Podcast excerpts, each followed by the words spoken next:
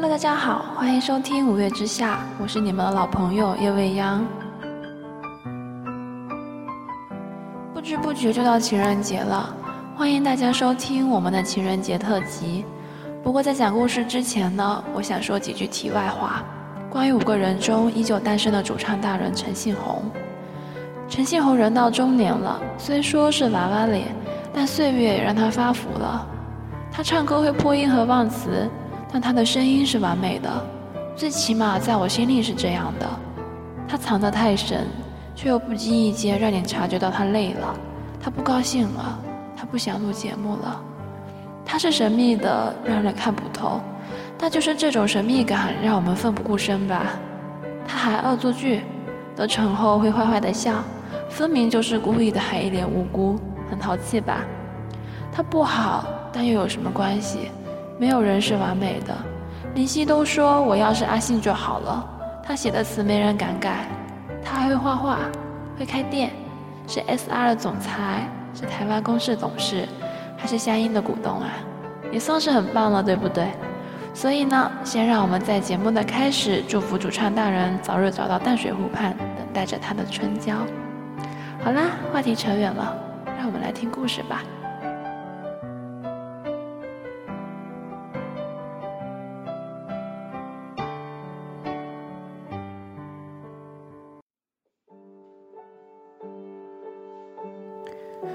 第一个是来自遇见的故事，听说会放在电台上，我也就来说说吧。还是希望他能看到的，尽管我和他不可能在一起。我情窦开得比较早，三年级的时候喜欢上了那个转校来的他。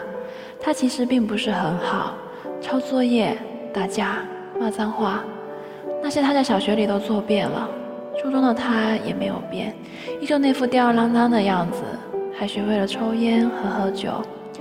初一那一年，我告白了，我也没有想到过我们能够在一起。当然，那时的我也料不到我和他会越走越远。果然，他拒绝了。我很傻的删了好友，伤心欲绝。初一后半学期，屁颠屁颠又去加了他。知道了他喜欢五月天，我也便跟着他去听。不会听歌，只会懂他。但是听到那一句“我不愿让你一个人”。我爱上了五月天。命运有时真的很奇妙吧？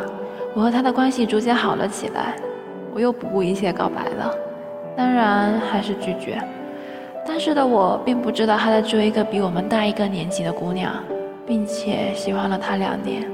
说真的，我也忘了那一次是谁伤了谁。初二，他莫名其妙的加了我，我开心了很久。他问我放下了吗？我想要给她一个很屌的回复，还傻傻的去和闺蜜讨论该怎么回复她，结果换来的是她的一句“放下吧”，好绝啊！可能是因为彻底死心，我竟也赌气似的不再去注意她。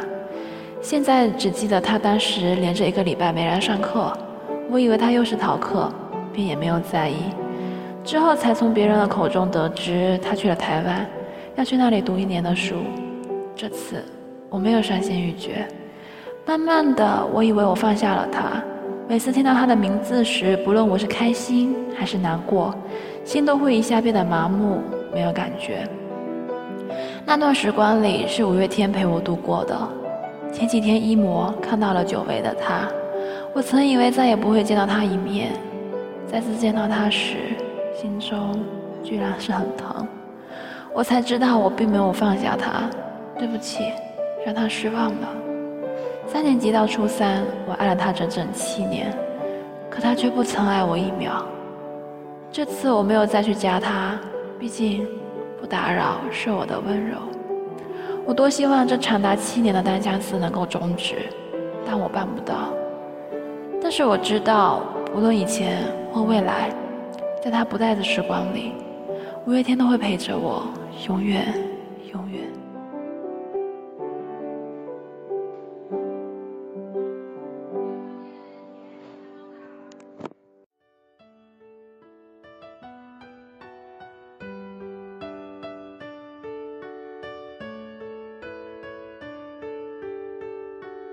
第二个故事来自小熊。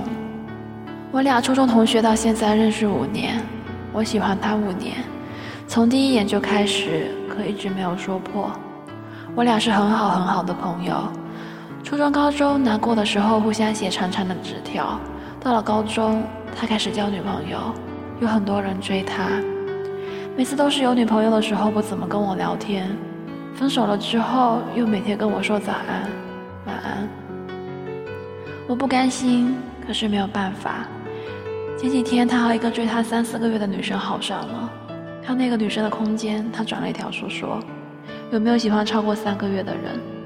他说马上六个月了。我五年，我短暂青春里的五年啊。今年跨年那天，他陪我去北京看了好妹妹的演唱会。演唱会开始之前，他说：“一会儿跨年，我跟你表白，你要答应哦。”我说：“嗯。”这一句话我等到现在等了二十一天，我不知道自己会不会继续喜欢下去。眼前是不是死路？别忘了，他说跟你一起考医大，喜欢你。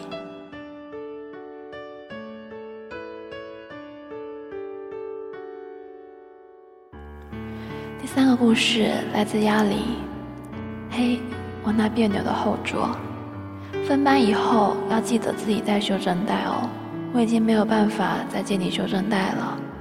分班以后你要记得自己带橡皮铅笔，我已经不是你一戳就能及时出现的神奇口袋了。分班以后你要记得不要随便拿笔在你的前桌后背上乱画，我已经不坐在你前面了啦。分班以后。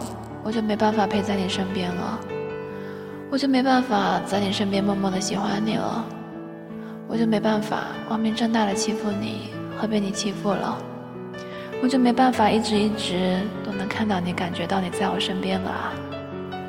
你说你一直都爱着你的前女友，你会一直都只爱她一个人，别的同学都会说我们两个好像情侣，可是我们只是看着像情侣，却不是情侣。我喜欢你，喜欢你解题时的专注。我喜欢你，喜欢你打篮球时的阳光。我喜欢你，喜欢你在身边的感觉。我喜欢你，那你知不知道？可不可以不要装作不知道？可不可以光明正大的让我死心？可不可以让我不要一边看到希望，又一边感到失望？我喜欢你，你到底懂不懂？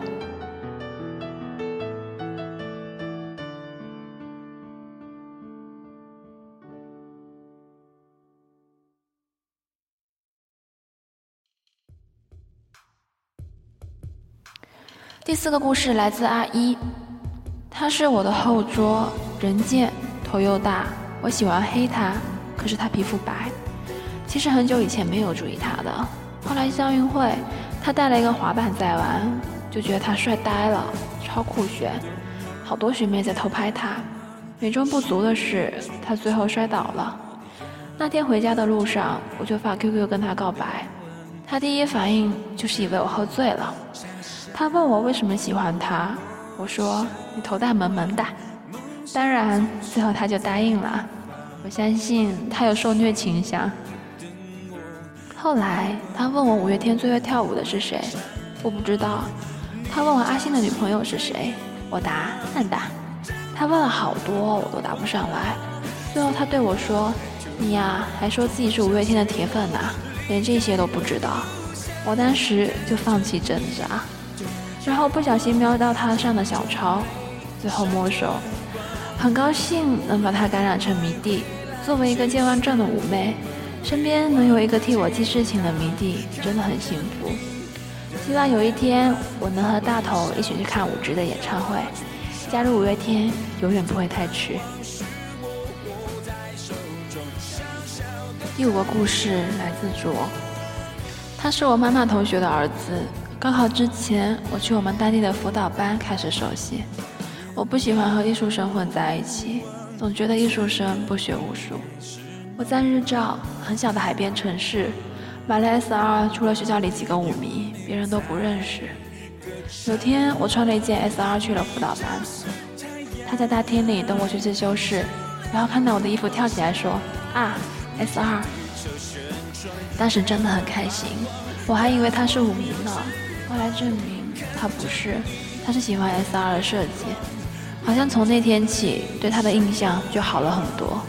他会开始在手机里存五月天的歌了。他对我很好，我知道，我也知道这不是普通的好。我会犹豫，因为我知道他是一定要复读的。我不是不喜欢他，我只是害怕没有办法陪他走过最难过的一年。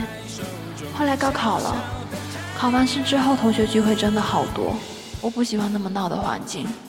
有天下雨了，我要提前离开那个聚会，但我不想回家，最后还是打给他。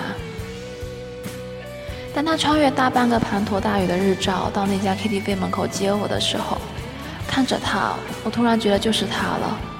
我觉得我会陪他走过无数风雨，于是就那么顺理成章的在一起了。但是没几天，他去北京了。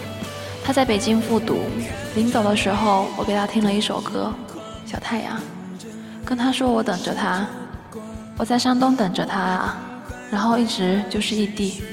后来暑假去北京看了《Just Love It》，看演唱会的时候给好多人连线，有关系很好也是喜欢五月天的同学，当然也有他。但是那天晚上他在上课，很遗憾他没有接到。也许那个时候就是预兆了吧。后来他陪我回了日照，待了几天又回去了。慢慢的，因为距离或者是别的东西。我们分开了，小太阳，我到现在都不敢听，因为真的会哭啊。没有什么轰轰烈烈，就是这样，只是一首小太阳，让我觉得以后没有办法去听。等过了，他告诉我不需要我等了，我的执着在他眼里是纠缠了吧？就是这样，也许我的性格不会有轰轰烈烈的爱情。我 QQ 里唯一一个不是歌名命名的分组。里面是闺蜜和他。